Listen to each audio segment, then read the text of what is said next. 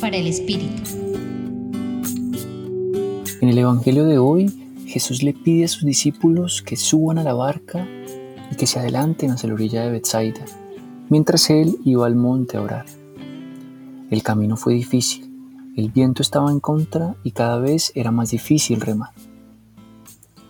Así como el viaje de los discípulos, las dificultades están presentes en nuestro día a día.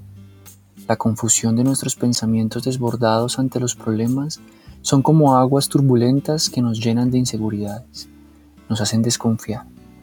Estos pensamientos conocen nuestras debilidades, por eso el miedo nos abraza y cierra nuestro corazón. Jesús, como a los discípulos, nos dice, ánimo, soy yo, no tengáis miedo.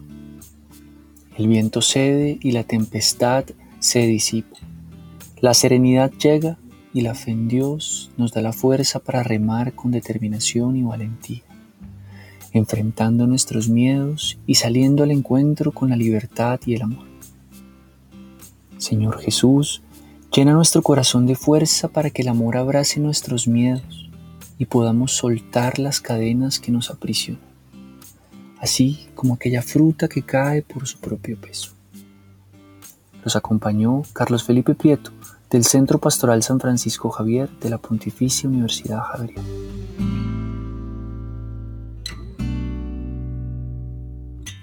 Escucha los bálsamos cada día entrando a la página web del Centro Pastoral y a javerianestereo.com.